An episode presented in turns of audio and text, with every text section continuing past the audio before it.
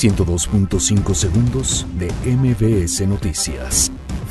La Coordinadora Nacional de Trabajadores de la Educación advierte que habrá consecuencias si no se abroga la reforma educativa. El Bester Gordillo anuncia que buscará regresar a la presidencia del Sindicato Nacional de Trabajadores de la Educación. ONU y la Secretaría de Relaciones Exteriores firmarán acuerdo de asesoría y asistencia para la Comisión de la Verdad del caso Ayotzinapa. Andrés Manuel López Obrador se compromete a continuar apoyando la actividad turística del país. López Obrador instruye a Sedena encargarse de la seguridad del expresidente Vicente Fox.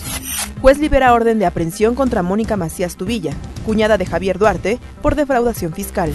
Choque de tráiler y un autobús en la México-Toluca deja al menos 20 lesionados. Raúl Jiménez marca gol en la derrota del Wolverhampton ante el Watford.